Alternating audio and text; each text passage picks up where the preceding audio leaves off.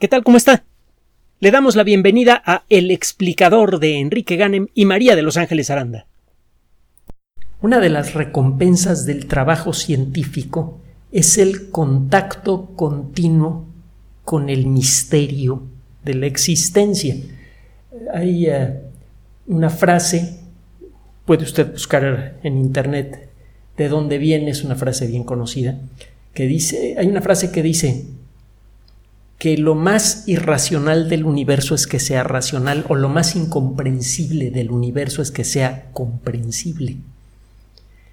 Detrás de la maraña aparentemente caótica de fenómenos, leyes, eh, elementos, eh, y no me refiero a elementos químicos, sino elementos, factores que describen a la naturaleza, existe detrás un orden, una lógica, una continuidad, una coherencia entre todos los elementos que integran al universo.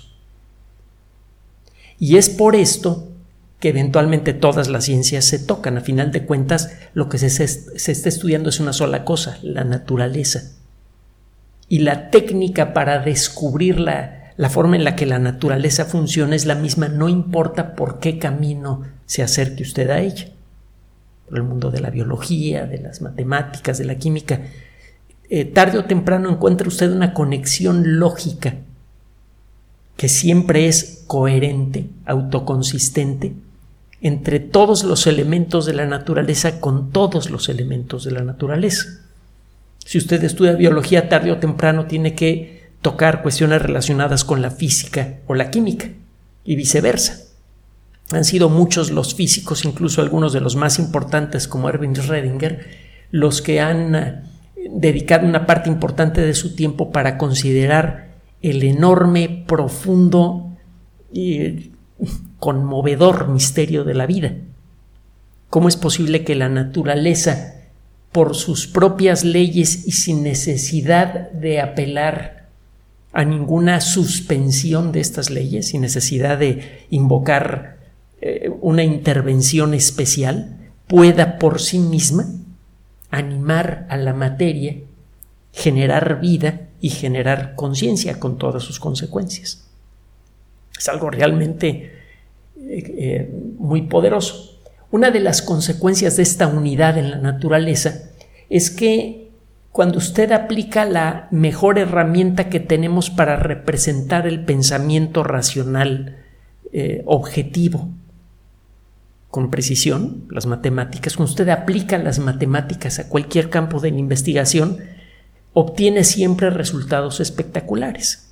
El truco está en encontrar la manera de aplicar las matemáticas en, eh, en cada ambiente.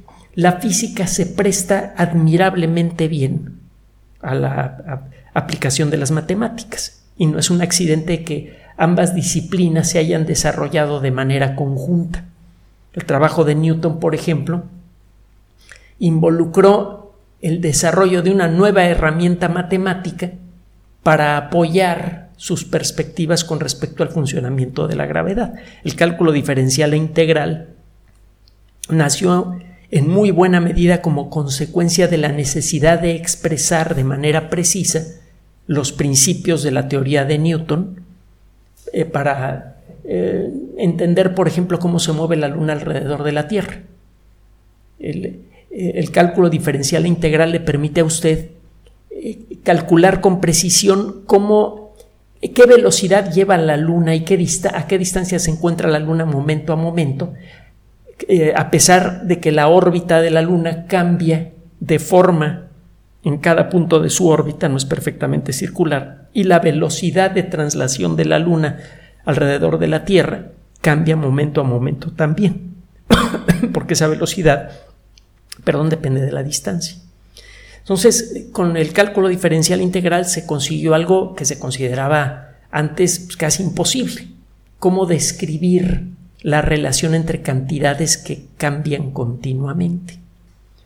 Con el paso del tiempo, el cálculo ayudó a penetrar en muchos de los eh, misterios de la física Afortunadamente, muchos de los eh, conceptos con los que se trabaja en el mundo de la física son muy simples y se pueden representar con facilidad con unas cuantas ecuaciones.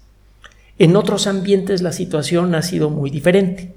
El tratar de representar con matemáticas lo que sucede en el mundo de la biología ha resultado ser todo un reto. Las biomatemáticas comenzaron a florecer apenas en este siglo, aunque eh, existen eh, algunos esfuerzos por aplicar matemáticas a la biología desde eh, el siglo XIX, pero no ha sido sino hasta bien entrado el siglo XX que apareció una disciplina que, que merece ese nombre, biomatemáticas. Y de entonces para acá ha crecido mucho.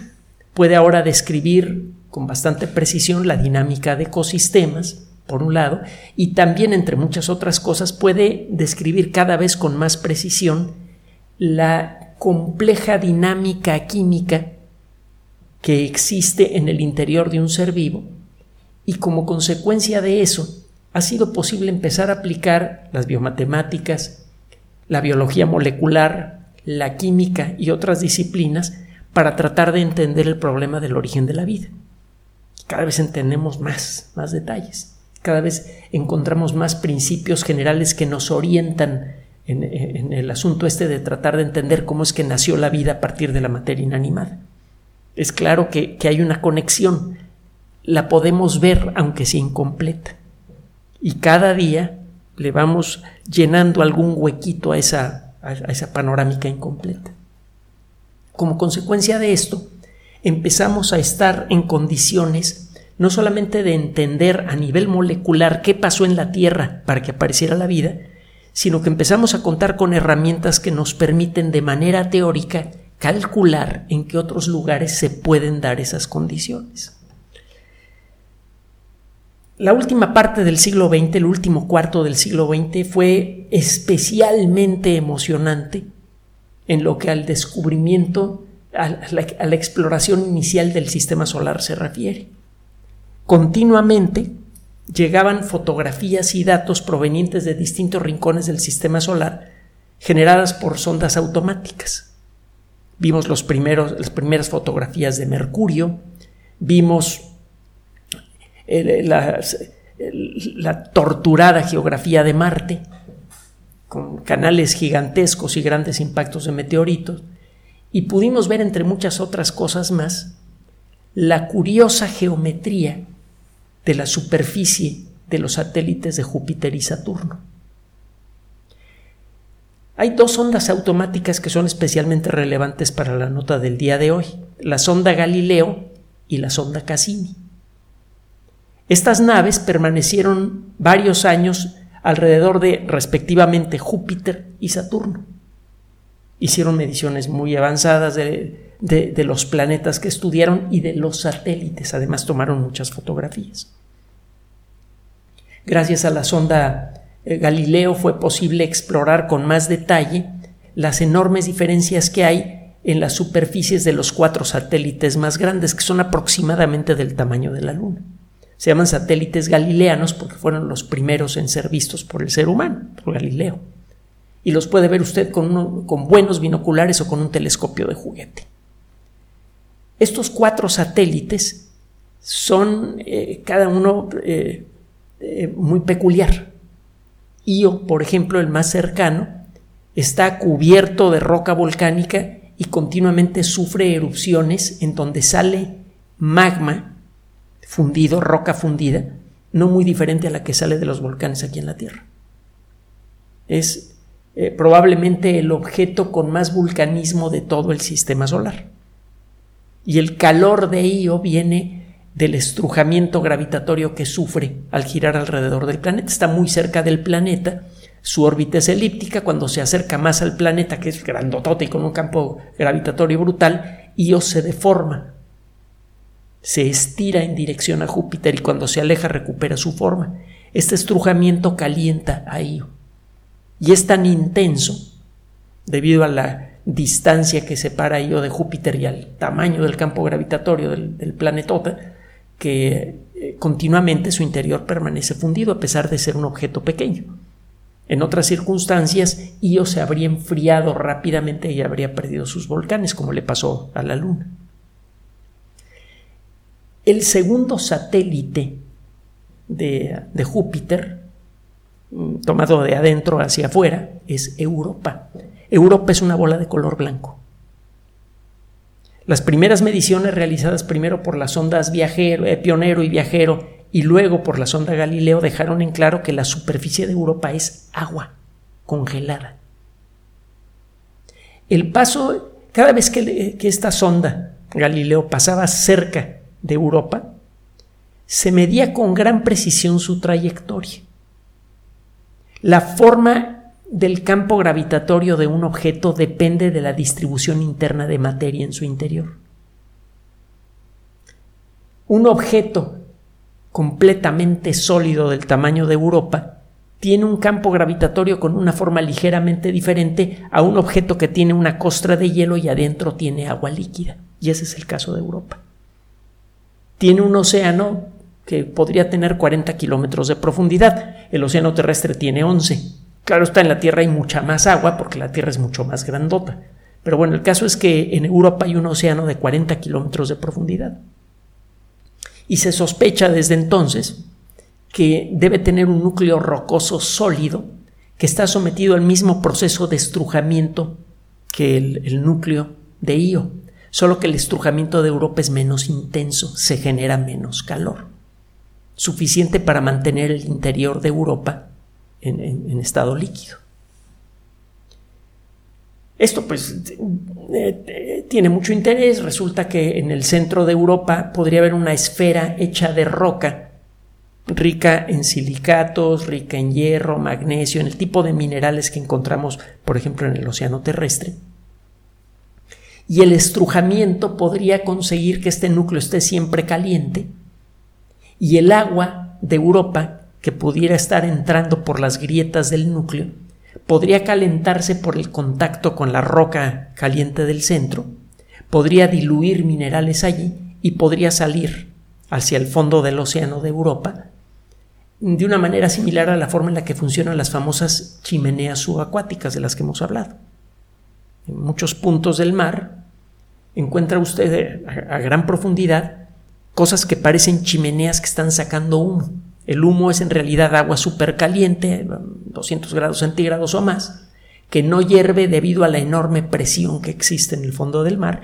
Esta agua cargada con minerales se enfría de golpe al entrar en contacto con el agua líquida y los minerales que venían disueltos en el agua se condensan y forman cristalitos pequeños, millones y millones de cristalitos pequeños. De lejos el agua cargada con esos cristalitos parece humo.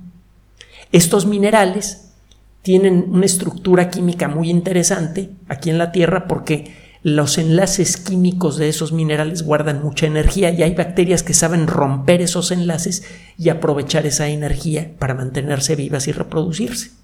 Esas bacterias sirven de punto de partida para un ecosistema completo en el fondo del mar, que no requiere de luz para funcionar.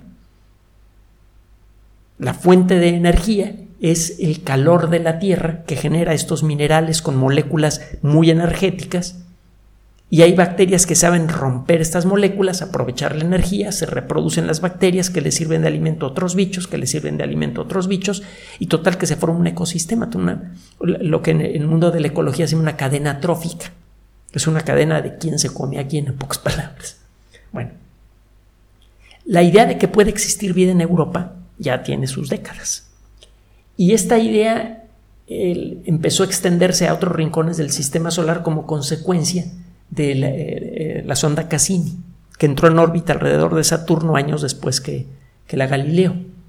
Al igual que Galileo, Cassini estuvo eh, dándole de vueltas a Saturno por mucho tiempo, pasó cerca de muchos de los satélites y se utilizaron los las medidas de la trayectoria exacta de la sonda al pasar cerca de los distintos satélites para tratar de averiguar algo sobre su estructura interna. Encelado es un satélite pequeño, mucho más pequeño que, Europa, pero también es de color blanco, igual que Europa. La textura de su superficie es muy similar, una textura que sugiere que hay agua líquida abajo y esa agua líquida derrite por momentos al hielo de la superficie y le da una estructura corrugada, muy peculiar.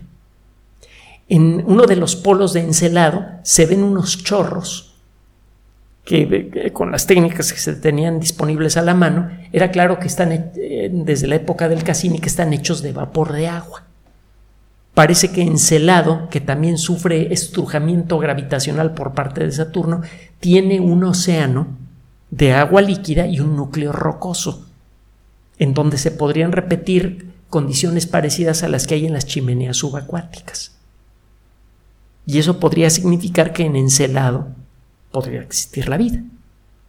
Bueno, hasta hace poco el asunto de si había vida en, Europa y en Encelado y en otros objetos similares del sistema solar, por ejemplo, Titán, algunos de los satélites de, de Neptuno, incluso se habla de la posible existencia de un océano de agua líquida en Plutón, generado por el estrujamiento gravitatorio generado por su satélite cercano, Carón, que es eh, muy grande en relación a Plutón, que genera un jalón gravitatorio importante.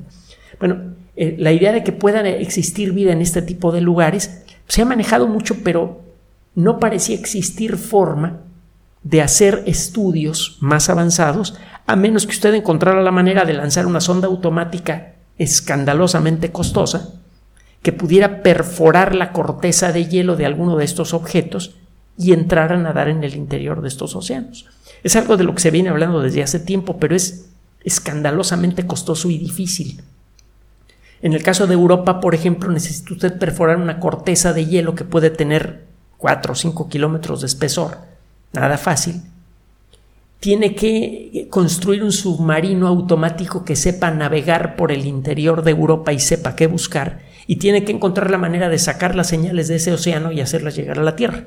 Todos esos son problemas eh, solubles, pero con mucho dinero por detrás. Todavía ya, se están preparando los esquemas para una sonda de exploración Europa y también se habla de visitar Titán, un satélite, el satélite gigante de Saturno, que es casi del tamaño de Mercurio, que también parece que tiene un océano de agua líquida, pero todavía falta tiempo para eso. Afortunadamente, las matemáticas, cuando son utilizadas de manera creativa, pueden ayudarnos. Un grupo de investigadores del Instituto Tecnológico de Massachusetts acaba de publicar un trabajo en la revista Science Advances, que está bien sabrosito. Estos investigadores tomaron datos de la sonda Cassini y de la sonda Galileo. En particular, se analizaron los datos correspondientes a Europa, en el caso de Júpiter, y a Encelado, en el caso de Saturno. Y encontraron lo siguiente.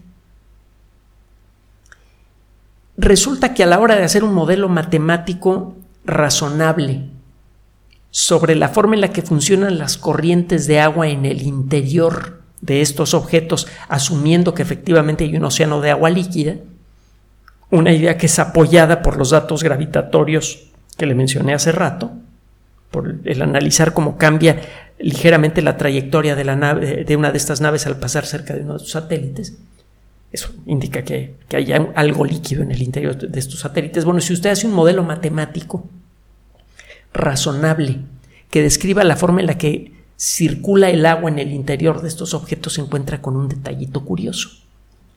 Resulta que uno de los factores más importantes que afectan la intensidad y la forma de las corrientes que pueden existir en el interior de Encelado y de Europa es la salinidad. Si eh, tiene usted un océano muy salado debajo de la corteza de Europa, por ejemplo, la forma de las corrientes de agua en el interior de Europa haría que se concentrara mucho hielo en los polos la corteza de hielo sería más delgada en el ecuador y mucho más gorda en los polos, y la diferencia sería muy notable. Por otro lado, si el océano es menos salado, la situación empieza a invertirse. Se empieza a adelgazar la corteza cerca de los polos y a engrosar cerca del ecuador. Y usted puede partiendo de este modelo, decidir cuál es la salinidad promedio de los océanos de Europa y de Encelado, midiendo el grosor de la corteza de hielo. Si usted encuentra que la corteza de hielo es de tantos kilómetros en el polo y de tantos kilómetros en el ecuador, mete esos datos en el modelo matemático y el modelo matemático dice, mira, en promedio el uh, océano de Europa tiene tantos kilogramos por uh, tantos gramos de sal por kilogramo de agua. ¿Y esto qué? Espérame, espérame, vamos para allá. Es posible estimar el grosor de la corteza de hielo de Europa y de Encelado basándose en los datos de las trayectorias de las ondas eh, eh, Galileo y Cassini. Al pasar muy cerca de estos satélites, los eh, sutiles pero perfectamente medibles cambios en la trayectoria de estas naves dependen en buena medida del grosor de la corteza y de la profundidad del océano de agua. Si la corteza es un poquito más gorda, el océano es un poquito más pequeño, eso cambia la distribución de masa en el interior de estos satélites, cambia la forma del campo gravitatorio y eso cambia la trayectoria de la nave. El hacer el análisis es bastante complicadito. Se necesitan muchos cálculos, pero bueno, pues ahora hasta una computadora personal puede echarse varias decenas de miles de millones de operaciones aritméticas en un solo segundo. Así que el verdadero problema aquí está en hacer un modelo matemático preciso y en probarlo en modelos de laboratorio para luego aplicárselo a los datos que fueron generados por estas ondas automáticas. Y eso fue lo que hizo este equipo. Después de verificar por varios caminos diferentes las bondades de su modelo matemático, que relaciona la trayectoria de las naves con el, eh, con el espesor de la corteza de, de, los satélites, pudieron determinar más o menos, con bastante precisión cuál debería ser el grosor de la corteza de, eh, eh, estos satélites. Ahora, como estas naves pasaron muchas veces cerca de estos satélites, acuérdense que estuvieron girando alrededor de uno de Júpiter y la otra de Saturno durante cinco años o más. Y en, estos eh, años estuvieron acercándose muchas veces a Europa, en el caso de la sonda Galileo, y a Encelado, en el caso de la sonda Cassini. Entonces, con esto pudieron generar lecturas gravitatorias del espesor de la corteza en distintos puntos. Se pudo, con base en eso, con base en las matemáticas, generar un modelo de qué tan gorda o delgada es la corteza de estos satélites en los polos y en el Ecuador. Y eh, lo que encontraron es eh, más o menos la misma situación en Europa y en Encelado. Encontraron que el hielo es más delgado en el Ecuador. Esto sugiere que la salinidad del océano es eh, de alrededor de 30 gramos por kilogramo de agua. Hay como 30 gramos de sal por kilogramo de agua en los océanos de Europa y de Encelado. Bueno, ¿y eso qué significa? El promedio de sal que hay en los océanos terrestres es de 35 gramos de sal por kilogramo de agua. Significa que esos océanos son prácticamente tan salados como el océano terrestre. Y eh, una cosa que parece clara en los experimentos en donde se trata de reproducir las circunstancias que había en la Tierra primitiva, es que la salinidad de los océanos tuvo un papel muy importante en el desarrollo de la química prebiótica, en el desarrollo de las primeras moléculas orgánicas complejas que dieron paso a los primeros seres vivos. En menos palabras, en estos modelos matemáticos y los datos de las trayectorias de estas ondas automáticas sugieren claramente que estos océanos tienen un nivel de salinidad muy similar. Primero, que estos océanos sí existen. Y segundo, ahora sí lo dije bien, que tienen un nivel de salinidad muy similar al de los océanos terrestres. Y eh, esto a su vez sugiere que efectivamente en el centro hay un núcleo rocoso que se calienta como consecuencia del estrujamiento gravitatorio que le mencioné hace rato, y eso hace que el agua que entra a estos núcleos eh, eh, rocosos se caliente y disuelva minerales. Entonces deben existir muy probablemente estas chimeneas subacuáticas que le mencioné. Y hay muchos científicos que creen que la vida nació en estas chimeneas subacuáticas aquí en la Tierra. Hay unos que dicen que no, que fue en la superficie de la Tierra. Es todo un jaleo el que se trae. Pero uno de los mejores, de los lugares que se antojan mejores para el origen de la vida en la Tierra es en una de estas chimeneas subacuáticas, que parece que son muy comunes en Europa y en Encelado, que funcionan de la misma manera y que liberan el mismo tipo de sales a los océanos de estos objetos celestes. Es decir, que cada vez el caso de la posible existencia de vida en Encelado y de vida en Europa se afianza. Faltan muchas cosas para. Eh, vaya, no es suficiente con esto como para empezar a pegar de brincos, pero ciertamente la existencia de un océano de agua líquida con condiciones parecidas a las de la Tierra, tanto en temperatura como en concentración de sales, etcétera, etcétera, es muy, muy, muy sugestivo. Lo que sigue ahora es que este tipo de, de trabajos de trabajos teóricos basados en datos reales, ayuden a determinar con mayor precisión de todos los objetos, de todos los satélites de los grandes planetas del sistema solar, cuál es el que tiene la mayor probabilidad de tener vida. Ya se habla, le decía, de un proyecto para enviar una nave a Titán, otros hablan de enviar una nave a Europa con la intención de buscar vida. Los resultados de estos estudios podrían eh, ayudar a que la comunidad espacial se decida por uno de estos objetos. Tiene tiempo que la NASA y la Agencia Espacial Europea colaboran mucho en esto. Y por cierto, eh, Rusia ya está empezando a colaborar de nuevo con los Estados Unidos en materia espacial de manera muy limitada. Esto le da un color muy diferente a los eventos de Europa, pero eso es un tema que tiene que ver más con las ciencias políticas que con las ciencias que normalmente nosotros trabajamos. Pero bueno, el caso es que si eh, este tipo de trabajos pueden señalar a uno de estos objetos como el mejor candidato para la existencia de vida, lo que sigue es que la comunidad internacional oriente todos sus esfuerzos para el desarrollo de una nave automática que pueda viajar a ese lugar, que pueda perforar la coraza de hielo y que pueda nadar libremente por el interior de esos océanos.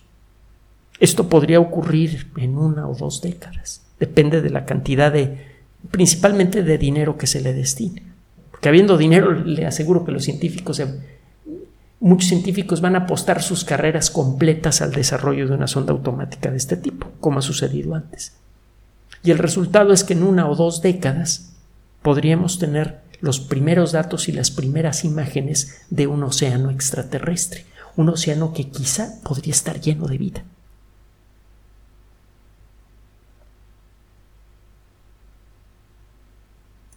Gracias por su atención. Además de nuestro sitio electrónico www.alexplicador.net, por sugerencia suya tenemos abierto un espacio en Patreon, el explicador Enrique Ganem, y en PayPal, el explicador patrocinio por los que gracias a su apoyo sostenemos este espacio. Puede usted descargar gratuitamente estos audios en formato MP3 en Spotify y en iTunes como El Explicador sitio oficial y en SoundCloud como El Explicador y con formato de video en YouTube en El Explicador sitio oficial. Recuerden nuestras redes sociales de siempre, Twitter Enrique-Ganem y en Facebook Enrique Ganem sitio oficial, El Explicador y los grupos que usted ya conoce. Finalmente, El Explicador siempre somos María de Los Ángeles Aranda y Enrique Ganem. Gracias.